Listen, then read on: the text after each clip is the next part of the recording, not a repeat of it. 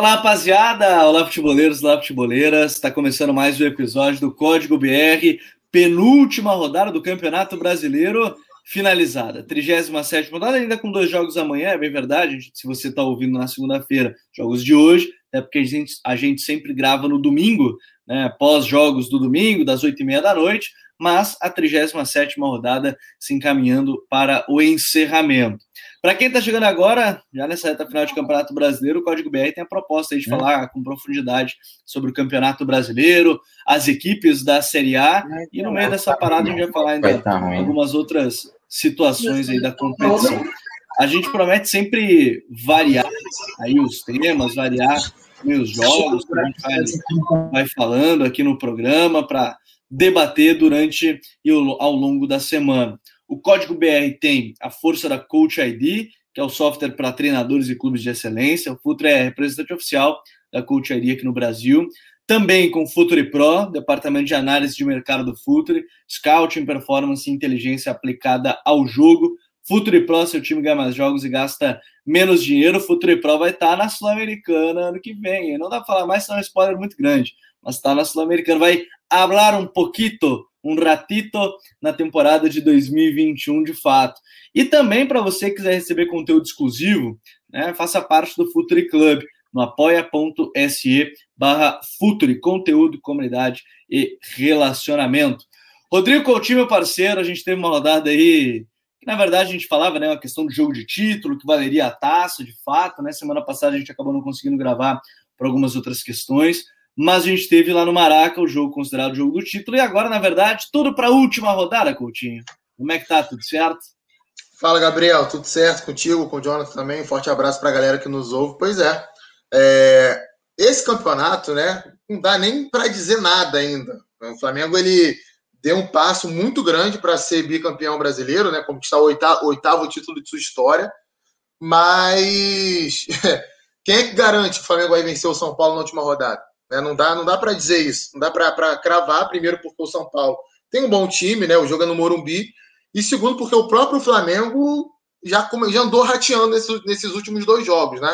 O Flamengo não fez um grande jogo contra o Inter, apesar da vitória, e também não fez um grande jogo contra o Corinthians. Venceu os dois jogos, mas não, mas não fez, não cumpriu grandes atuações. O Flamengo, antes desses dois jogos, vinha, vinha atuando melhor. E o Colorado talvez tenha um cenário um pouco mais tranquilo na última rodada. Por isso que não dá para a gente cravar nada ainda não. É, tem muita coisa para a gente debater. A gente vai falar, é claro, sobre esse jogo. A projeção para o meio de semana, né? Quinta-feira acontece a última rodada do Campeonato Brasileiro. E também, né, John? É, a gente vai falar de algumas outras situações, mas a gente começa a gravação já com o Goiás sacramentado, o seu rebaixamento né, para a Série B de 2021. E o Vasco se encaminhando aí na Bacia das Almas, porque dificilmente Fortaleza vai perder um saldo tão grande que tem diferença para o Vascão, né, John? O Nordeste está em festa, né? O Nordeste é só sorriso, só alegria. Bahia, Fortaleza, Esporte e Ceará na primeira divisão, né? Dá para cravar, né? Porque dificilmente o Vasco realmente pode reverter um saldo negativo de 12, né? Até o próprio Luxemburgo, em entrevista coletiva, disse que não iria estar tá mentindo para o torcedor vascaíno. E aí é, vamos só vislumbrar agora outras coisas, né? Esporte, Fortaleza e Bahia brigando aí por uma vaga na, na nova Copa Sul-Americana, que aí vem com fase de grupos, que pode ser uma coisa muito positiva, principalmente para o esporte que precisa de grana, né? precisa de fazer receita. Vamos ver se é, pinga essa, essa vaguinha na Sul-Americana para o time rubro-negro. É, tem toda essa situação ainda nesta, nessa reta final de Campeonato Brasileiro, ainda algumas vagas em aberto. Atlético Goianiense, é, por pontuação, Esporte Bahia e Fortaleza agora ficam, devem ficar nessa zona aí do, do limbo, não classifica, não, não é rebaixado, estão com o Esporte 42, não busca mais o Atlético Goianiense com 46, Bahia e Fortaleza 41, Vasco tem 38, os 12 gols de saldo, muito difícil, dificilmente o, o Vasco conseguirá tirar, só se aí, de fato, é aquela soma. A soma da vitória do Vasco a vitória do Fluminense teria que dar 12 né, pelo menos para o Vasco poder passar o Fortaleza no saldo de gols. Mas agora eu quero começar falando sobre esse Flamengo Internacional, Coutinho, porque eu acho que o mais interessante, acho que a gente pode dividir o jogo em dois momentos. O primeiro tempo e o segundo, que tem a expulsão do Rodinei. É uma situação que a gente prefere, assim, a gente vai falar, é claro, de um caso de arbitragem, mas não dá para focar só nisso, dá para dá focar muito no que foi o jogo, porque o primeiro tempo o Inter, dentro da sua proposta, me pareceu bem, né, dentro do que podia, quando conseguiu fazer algumas inversões de jogo, né, da direita para a esquerda, é, o lance do pênalti é, é o caso, e aí acaba marcando 1 a 0 bastante cedo, na ideia do Abel, fez um primeiro tempo bastante justo lá no Maracanã, mas é, depois se segurou, tentou se segurar e o Flamengo aí foi para cima e o Rogério conseguiu aí mudar o time para fazer essa vitória, né, Coutinho?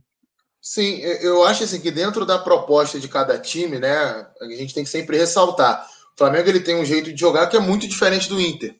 E o Inter tinha a vantagem de empatar, vamos colocar assim, né, para manter ali a mesma distância que tinha para o Flamengo. Dentro da proposta de cada time, eu gostei até mais do primeiro tempo do Inter do que do Flamengo.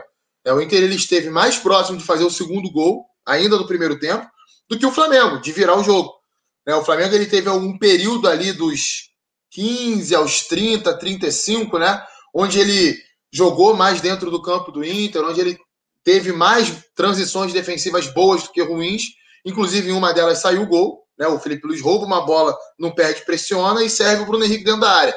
Mas, ao mesmo tempo, isso oscilou no Flamengo, porque a origem do lance que gera o pênalti para o Inter, é uma transição defensiva bem irregular do Flamengo. Você vê ali, é um lance da. Começa na linha de fundo né, de ataque do Flamengo, onde o Gabigol e o, e o Arrascaeta, no primeiro momento, eles não mantêm a pressão.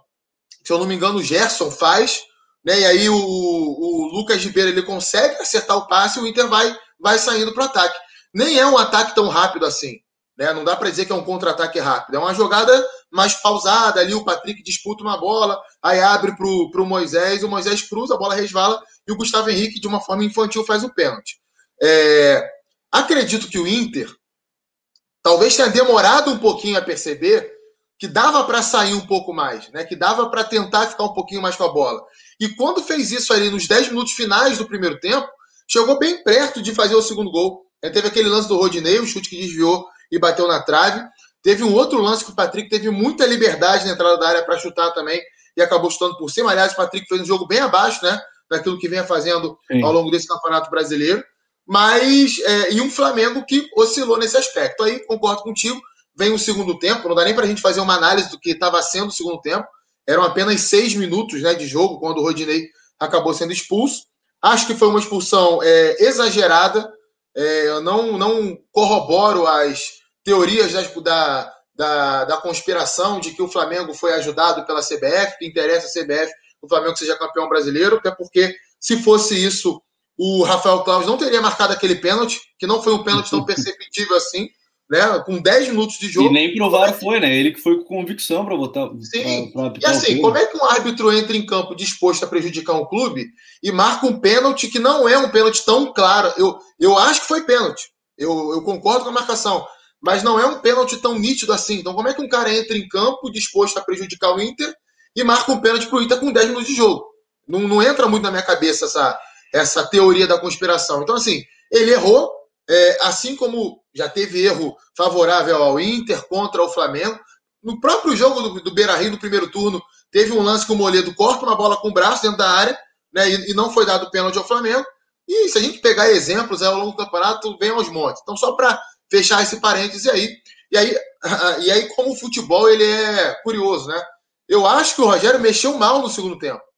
É, quando o Flamengo faz o, o 2 a 1 é um momento do jogo em que o time do Flamengo estava totalmente desorganizado. É, você tinha ali o Everton Ribeiro jogando como um falso lateral direito, porque qual foi a proposta dele? Ele saca o Isla e bota o Pedro.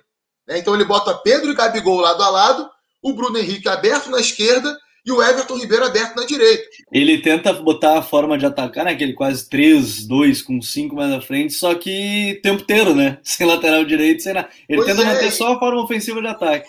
E aí, é porque ele também ele tentou ali fazer o movimento. Ele, ele ia perder a ultrapassagem pelo corredor, mas iria tentar ganhar a, a diagonal uh, ah, para tentar atacar a profundidade em outro movimento, né? Com o, o Everton Ribeiro puxando para dentro para ele atrair a marcação e os olhares e quando alguém fazia esse facão, essa diagonal. Só que não deu muito certo, né? apesar do gol do Flamengo logo em seguida. É, e o gol, ele sai de um lance que não tem nada a ver né, com isso, né? É bom a gente que a gente.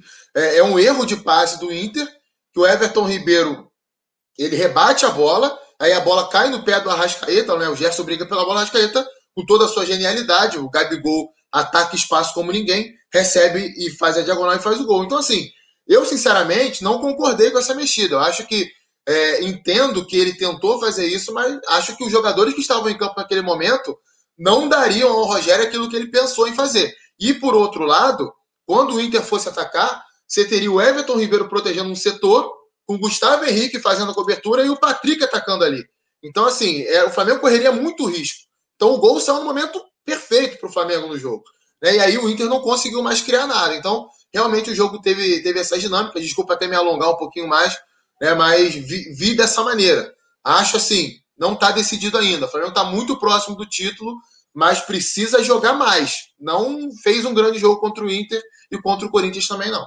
O que me chamou a atenção ainda, né, John, é, no primeiro tempo, ainda quando eram 11 contra 11, é que o Inter me pareceu um pouco perdido quando a gente fala do, do meio-campo, porque o Inter tem o tripé dele com o Dourado, o Praxedes e o, e o Edenilson, mais aberto pela esquerda, o Patrick e o, e o Caio Vidal pela direita. E como o Flamengo, nesse novo modelo, né, o Felipe Luiz que está jogando pelo lado esquerdo como um terceiro homem, aí junto com o Gustavo Henrique, dessa vez centralizado, para não ter que sair, para ficar como o cara da sobra, o Rodrigo Caio pelo lado direito, juntava Diego, Gerson, o Everton Ribeiro e o Arrascaeta mais por dentro, às vezes o, o, Bruno Henrique, uma alteração, e o Inter começou a ter inferioridade ali, eram praticamente quatro contra três toda hora.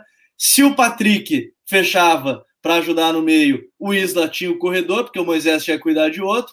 No mesmo caso, do lado direito, se o Caio Vidal tentava fechar por dentro, abrisse o corredor ali um pouco para o Bruno Henrique. Ali foi talvez um, um, um momento, é, o Inter não tem entendido ou tenha lido errado, deixou muito solto, por exemplo, Gerson e Diego os dois jogaram com muita tranquilidade, praticamente o jogo inteiro, né? É, né? Mas também eu acho que foi uma estratégia do Abel, assim, entre aspas, assim, é, dar essa liberdade na base da jogada, muitas vezes.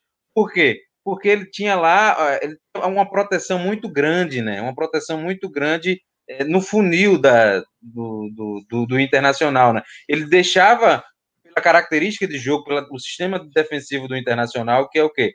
o time o, o, lado do campo. A construção do Flamengo se deu muito pela, pelo lado do campo, com Bruno Henrique, com Isla, como você bem ressaltou, e aí os cruzamentos, né? Os cruzamentos do Flamengo vindo rasteiros, né? E aí facilitando muitas vezes as rebatidas.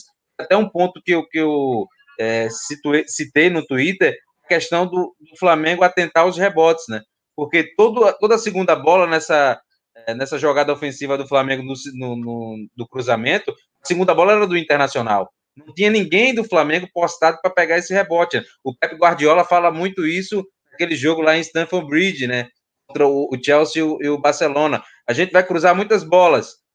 A gente tem o Messi no ataque, tem jogadores de baixa estatura. O que a gente quer é a segunda bola. A gente tem que estar posicionado para a segunda bola. O Flamengo não estava posicionado para a segunda bola. Mérito muito do Internacional. O, o, o Zé Gabriel fez uma ótima partida, né? Apesar de é, oscilado em alguns momentos, mas o time defendeu muito bem a grande área, defendeu bem o funil, e aí acho que no movimento ali do Gabriel, do Gabigol, né, o Gabigol é fantástico, né, atacando a área, atraiu, fixou o Zé Gabriel, atacou as costas e aí fez um belo gol. Mas eu acho como o Coutinho falou, né, não tem nada perdido, o Campeonato Brasileiro ainda segue em aberto, é, são duas equipes que chegam em condição, é, o Flamengo oscilou bastante nesses últimos dois jogos. A gente viu que a dinâmica já não é a mesma. Não sei se sentiram um pouco da, do calendário, do, do, dos jogos acavalados, da tensão de, de, brigar pelo título de fato, né, quando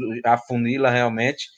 E Internacional, eu vi que o Patrick não conseguiu jogar tão bem, e também o Edenilson. Né? O Edenilson não fez uma excelente partida, é algo preocupante, né? Porque são os grandes pilares da equipe do Internacional. E, e, sabe que ainda nesse jogo, né, Coutinho, a gente viu ali. Uma coisa que me chamou a atenção, na verdade, foi depois da expulsão, como o time do Inter parecia que morreu mentalmente e fisicamente no sentido de transição defensiva, era quase toda hora mano a mano. O Flamengo estava toda hora, buscava mano a mano, roubava a bola.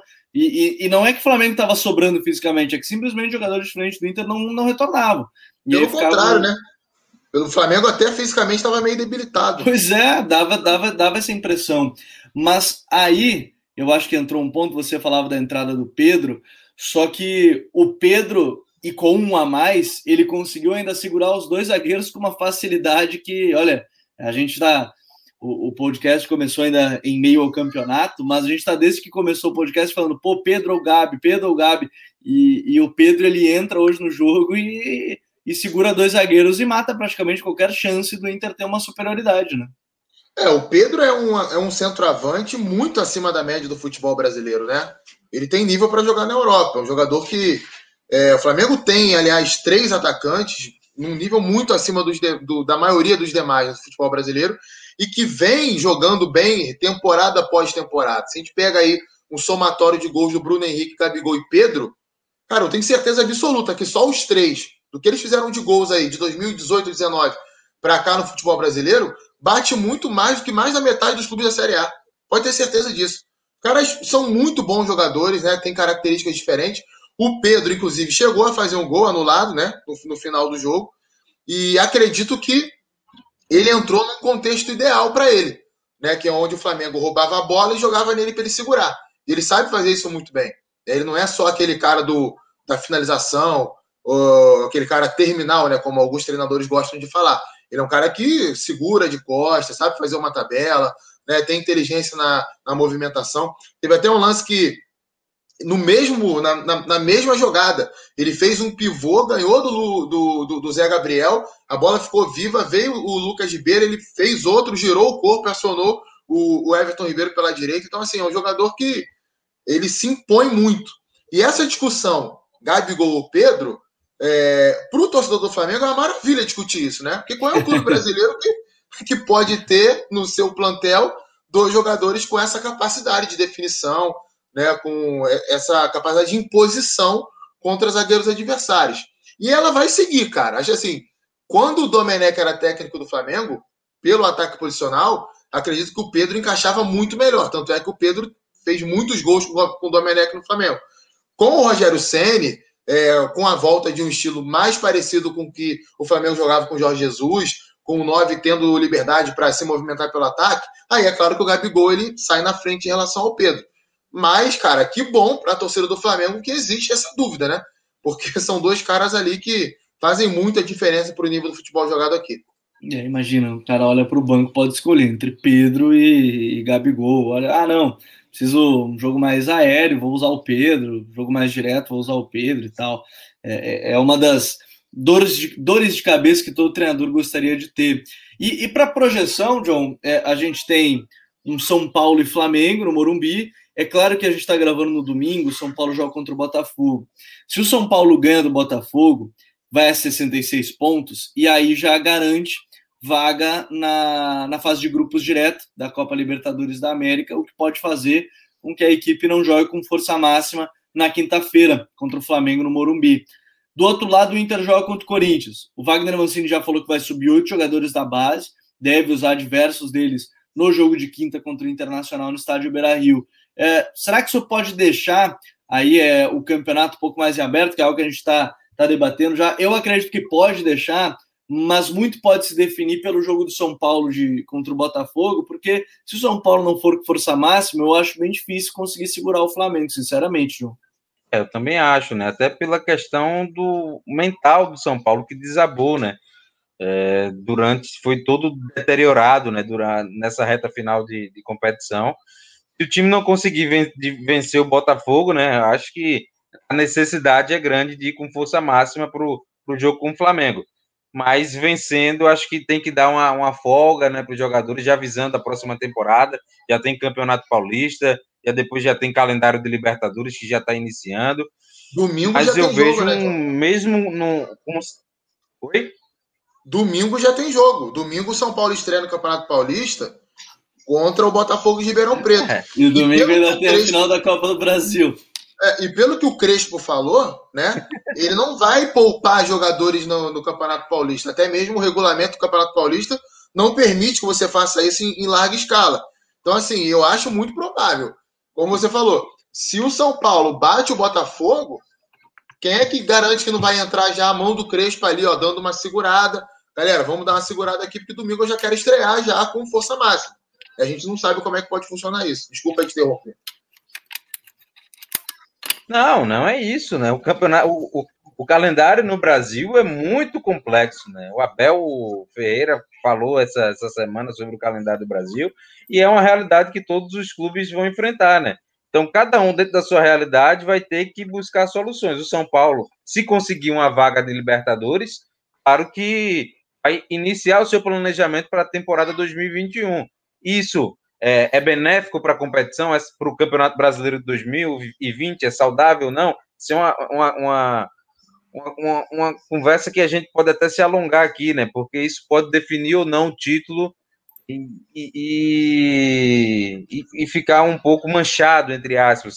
Mas o São Paulo não tem nada a ver com isso, né? Eu acho que, por mais que o São Paulo defina a sua vida contra a equipe do Botafogo e, e, tente uma, uma, equipe mista, uma mesclada lá contra o Flamengo, eu acho que jogadores têm que entrar representando bem a entidade de São Paulo, até porque uh, o, o, Crespo está ainda chegando para conhecer o elenco, então acho que isso pode fazer com que os jogadores se doem um pouco mais do que o, do que o normal. É, são, são, são situações ainda do campeonato que pode. E por isso que eu falo, a gente grava no domingo, tem um jogo que é importantíssimo aí para classificância, porque é um jogo direto na, na briga pelo título. E quinta-feira promete muito nessa, nesses dois jogos aí com Inter Inter e Corinthians e, e, Flamengo e São, São Paulo e Flamengo na 38 rodada do campeonato. Mas também quero falar de alguns outros temas rapidamente. Já falou dos rebaixamentos confirmados, né? Do Goiás confirmado, do, do Vasco tem uma situação bastante delicada, né? Precisa tirar 12 de saldo para o Fortaleza, Fortaleza que joga contra o Fluminense. Mas antes disso, o Coutinho, a gente teve a classificação do Santos para a Libertadores. E, e, o mais importante, me parece, dessa classificação, além dos aspectos financeiros, é que o Santos ele chega numa final de Libertadores e ali era aquele momento, pô, ganhar a Libertadores já classificaria para a fase seguinte. Mas por pouco não classificou e aí talvez não conseguisse nem manter o trabalho que esteve com o Cuca, né? Pô, classifica, chega uma decisão e não consegue participar da Libertadores no ano seguinte seria um problemaço dentro dessa ideia para o Santos, né? Pois é, e assim, é, eu te confesso que eu não acreditava que o Santos fosse conseguir. Era difícil, foi muito difícil é, essa arrancada. Porque você imagina, né? Você perde a final da Libertadores do jeito que perdeu. Aí, na volta ali, o Marinho se lesionou, o Soteudo tá meia bomba, Pituca saiu, o Lucas Veríssimo saiu. Cara, é muita gente assim, importante para o time. Né? E ao mesmo tempo, do mesmo jeito que o Cuca teve muitos méritos ali, né, de conseguir equilibrar o ambiente, né, de fazer os jogadores focarem, concentrarem mesmo em, todos os problemas, e meio, mesmo em meio, né, perdão, a todos os problemas políticos e financeiros que o Santos viveu nessa temporada, ele teve um desgaste muito grande na final da Libertadores, né?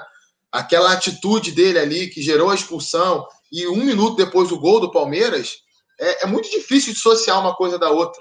Né? O Palmeiras não, não, não vinha assustando o Santos. O Santos vinha controlando bem o Palmeiras naquele momento do jogo.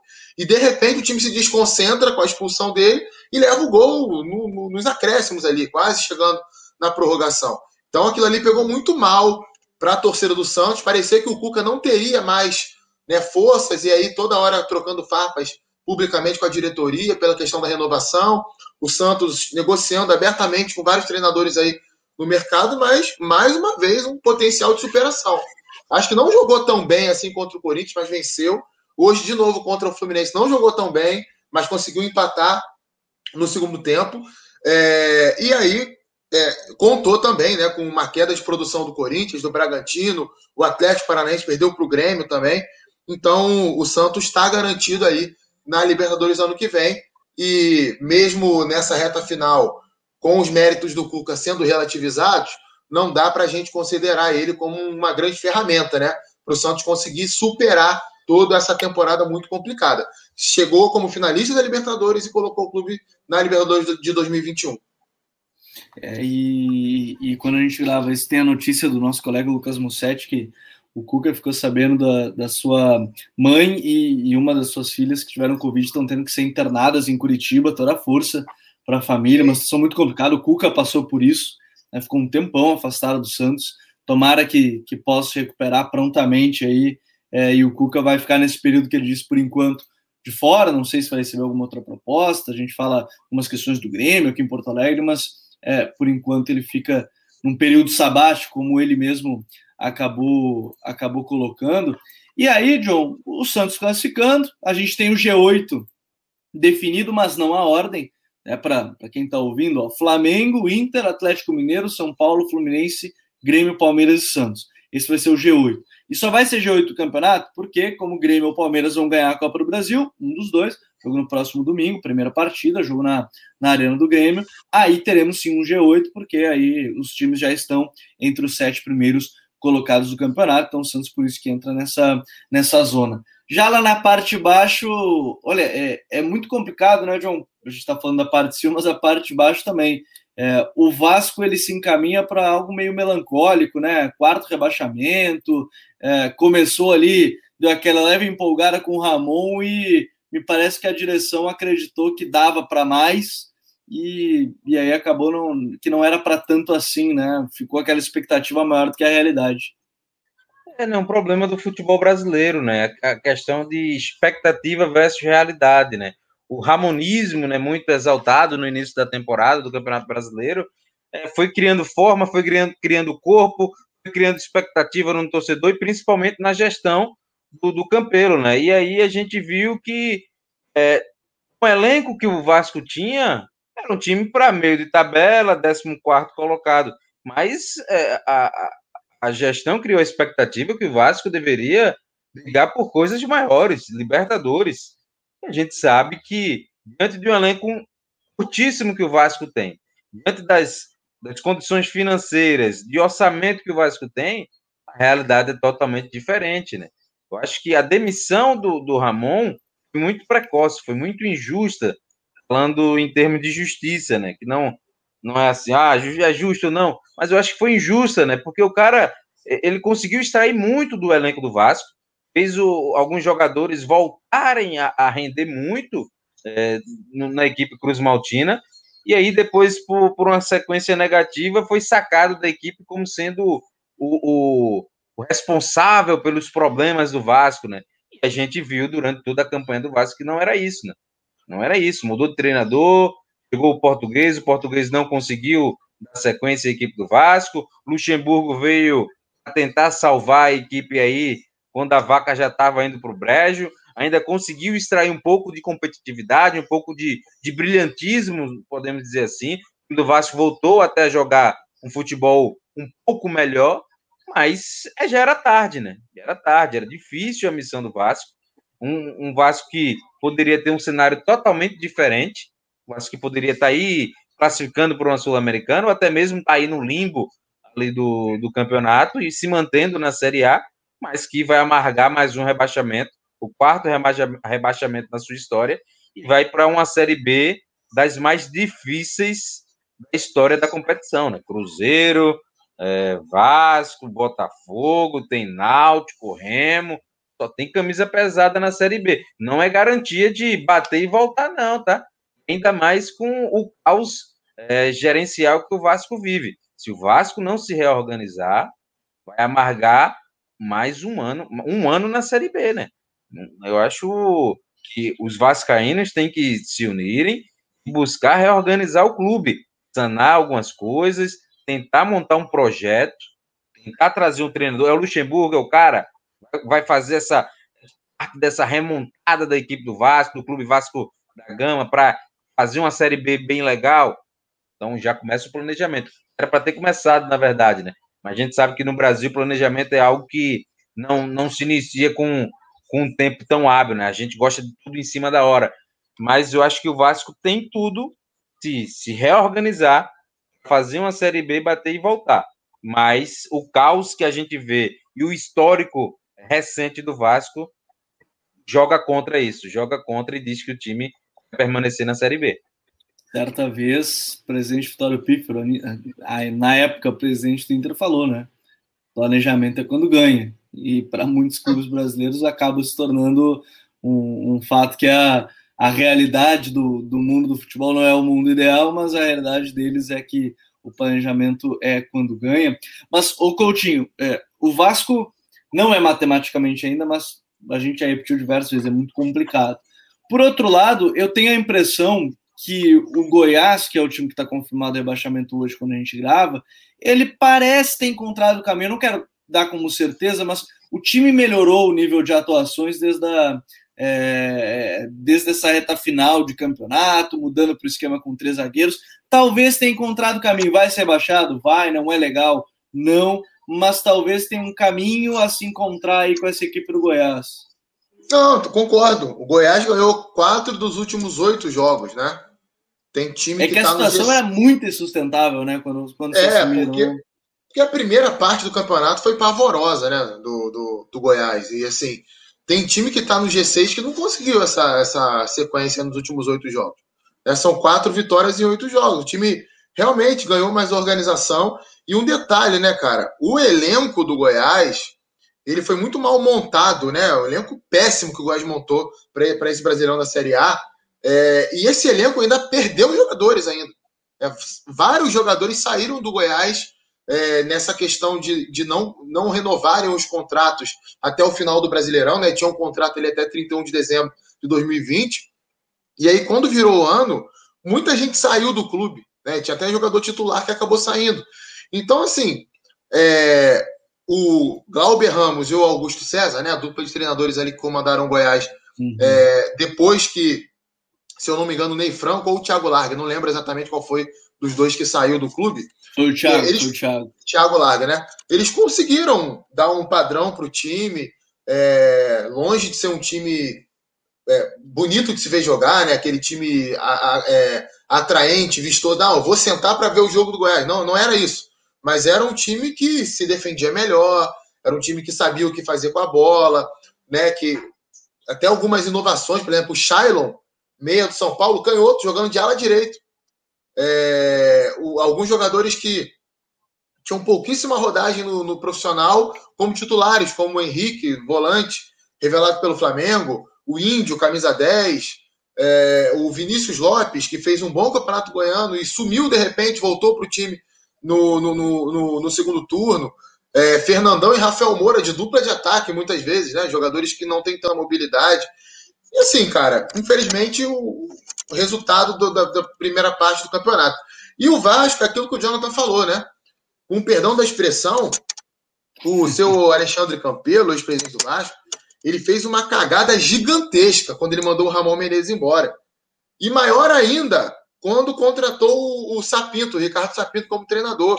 Então, assim, o Vasco, ele não, ele não tinha um grande time com o Ramon, mas tinha um time. Você olhava para o Vasco e via: olha, o Vasco se defende dessa forma, o Vasco quer atacar desse jeito. Tinha jogo que dava certo, jogo que não dava. Normal, gente. Como o Jonathan falou, pelo nível do elenco, pelo nível dos jogadores mas foi uma cagada gigantesca mandar o Ramon embora e a conta chegou agora. É, o Vanderlei, eu até acho que o Vanderlei ele tenha sido uma boa opção do Vasco, para o momento que o Vasco vivia no campeonato. Né? É, tentando repetir o que fez no ano passado. Quando o Vanderlei chegou, pegou o Vasco na zona de rebaixamento, deu mais competitividade, ajustou o sistema defensivo, o Vasco jogou mais em contra-ataque e se livrou. Esse ano ele tentou a mesma coisa, mas não conseguiu. Né? Um elenco também inferior. Você tinha jogadores no elenco, por exemplo, o Benítez, que é a grande referência técnica do elenco do Vasco hoje. Ele não é ele é jogador, mas não é atleta. Benítez acima do peso, pouquíssima intensidade, né? Não ah, consegue jogar fácil do jogo, né? É, não consegue jogar 30 minutos em alta intensidade. Como é que você vai depender de um jogador assim? O Thales até teve um respiro. bastante, com... né? O Thales, né? É, o, o, o Thales, ele até teve um respiro quando o Vanderlei chegou. Mas aí, quando o Vanderlei teve o Benítez de volta, ele já mudou a função do Thales. Aí o Thales passou a não render mais. Demorou muito, por exemplo, a dar sequência ao Juninho no meio campo, insistindo com Carlinhos.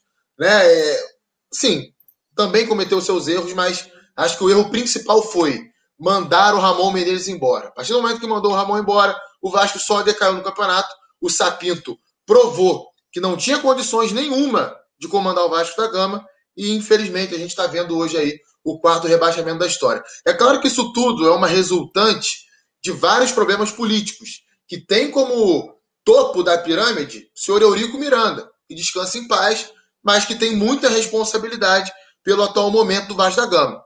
O, Eurico Miranda ele foi o responsável direto pela manobra política que colocou o Alexandre Campelo como presidente do clube. Só para relembrar, o Alexandre Campelo não ganhou a eleição. Quem tinha ganho a eleição foi o Júlio Brandt. Mas o Vasco, dentro do seu estatuto, muito retrógrado, né? O cara que ganha a eleição na urna, ele tem que ir para eleição do conselho. Se você tiver inferioridade de conselheiros votando em você, você perde a eleição. Foi o que o Eurico fez através de uma manobra política lá para manter poder dentro do clube, para dar poder aos seus filhos. O resultado está aí. Eurico Miranda não é o único culpado, mas é o principal culpado por esses quatro rebaixamentos do Vasco nos últimos 12 anos. E isso é bom, Gabriel, para a galera que gosta de colocar dirigente lá em cima. Eurico Miranda já deu títulos ao Vasco lá atrás, formou grandes, grandes times para o Vasco lá atrás. É bom ficar esse alerta, porque o mesmo cara que coloca o seu clube lá em cima, né, ou que passa uma falsa impressão de poder ao seu clube, porque lá atrás já tinha problemas de salários atrasados, de gente deixando o, Vasco com três, quatro meses de salário. Lá em 2000 tinha isso, em 99 tinha isso, em 2001 tinha isso. E esse senhor ficou no clube até agora. 19, 18, 20, e o resultado está aí. Muito cuidado, não fique colocando cartola do seu clube lá em cima, não, porque é, é para a gente desconfiar quando isso acontece. É, colocar em pedestal nunca é uma, uma alternativa tão simples assim, não é de se colocar nenhum dirigente em, em pedestal nenhum. Bom, senhores, é, a gente vai ter agora a rodada decisiva, quinta-feira né, do Campeonato Brasileiro, a última rodada. Por isso eu já peço, inclusive, para quem está ouvindo o programa, é, se você quer dar alguma sugestão sobre o que gostaria de ouvir nesse período aí entre brasileiros, né, o que, você gostaria de ouvir, se é. Copa do Nordeste. É, tem Copa do Nordeste rolando, estadual rolando, contratações chegando. Se for do Santos, a tendência do Ariel Roland ser anunciada já nesses próximos dias, né, como treinador do clube. Se você quer que a gente fale sobre isso, fale sobre esses nomes que estão sendo contratados. Enfim, é, a gente está aberto para todo tipo de, de sugestão aqui no, no programa, que vai ficando por aqui nessa semana, né, nesse domingo, início de segunda-feira já, madrugada de segunda-feira. Agradecer aí ao John, que estava aqui com a gente mais um episódio. Valeu, John. Valeu, Gabi. Valeu, Coutinho. Desculpa aí a conexão. Voltou, estabilizou agora, já na reta final quando comecei a falar do Vasco, já estava ouvindo Parece o Goiás. Vocês. Mas deu tudo certo aí. Cara, feliz demais aí mais uma participação e feliz também pela, pela manutenção do, dos quatro nordestinos aí na Série A. Vamos agora ver, o Ceará já está na Sul-Americana, voltando à competição internacional, depois de 10 anos, o Ferreira ainda dando continuidade no seu trabalho, e vamos ver se Esporte, Fortaleza e Bahia brigando por, por uma vaguinha na Sul-Americana, e já graças a Deus, conquistando a permanência na Série A. Valeu, Jonathan Cavalcante estava aqui com a gente mais um episódio. Coutinho, valeu e tá chegando no final esse Brasileirão, Coutinho. Valeu por mais uma. Valeu, Gabriel, valeu, Jonathan. Tá chegando no final, né? E esse ano, para quem gosta de Brasileirão, a gente vai ter um intervalo bem menor, né? Geralmente eram quatro, cinco meses, dois meses e meio aí, três meses, até o início do próximo Campeonato Brasileiro. E eu acho que para a gente que faz guia do Brasileirão, a gente vai ter um trabalho dobrado esse ano, hein? porque pelo que a Série B vai vem, vem se apresentando para a gente, né? Com Vasco, Cruzeiro, Botafogo, é, Goiás, com Náutico, com Vitória, é, Remo, é muito clube tradicional. Acho que pede um guia da Série B também. É verdade, é verdade. O, o, guia, o guia da Série B já é um pedido, tá rolando no grupo do Futuri Club também, pedidos para a gente falar um pouco mais da Série B, planejamento que a gente vai tendo agora ao longo das próximas semanas também. Muito obrigado a todos que nos acompanharam mais episódio. Eu sempre faço aquele pedido. Né, ajude a divulgar o Futre, manda o código BR para o amigo, para o parceiro, para o tio, para a tia, para o avô, para a avó, para todo mundo aí que gosta de ouvir sobre futebol, que a gente está aqui falando semanalmente sobre o Campeonato Brasileiro com a Série A do Brasileirão. Muito obrigado mais uma vez a todos que nos acompanharam. Um abraço e até a próxima. Tchau.